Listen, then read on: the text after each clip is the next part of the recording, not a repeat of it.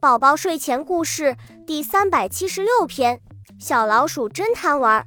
它一会儿东逛逛，一会儿西瞧瞧。它溜进一间染房，跳上染缸，脚下一滑，扑通掉进了缸里。出来时，它已经变成了一只紫色的小老鼠。它赶紧跑回家，它按了按门铃，门开了。老鼠妈妈站在门口，疑惑地问：“你好，你找谁？”哎呦呦，糟糕！妈妈竟不认识他了。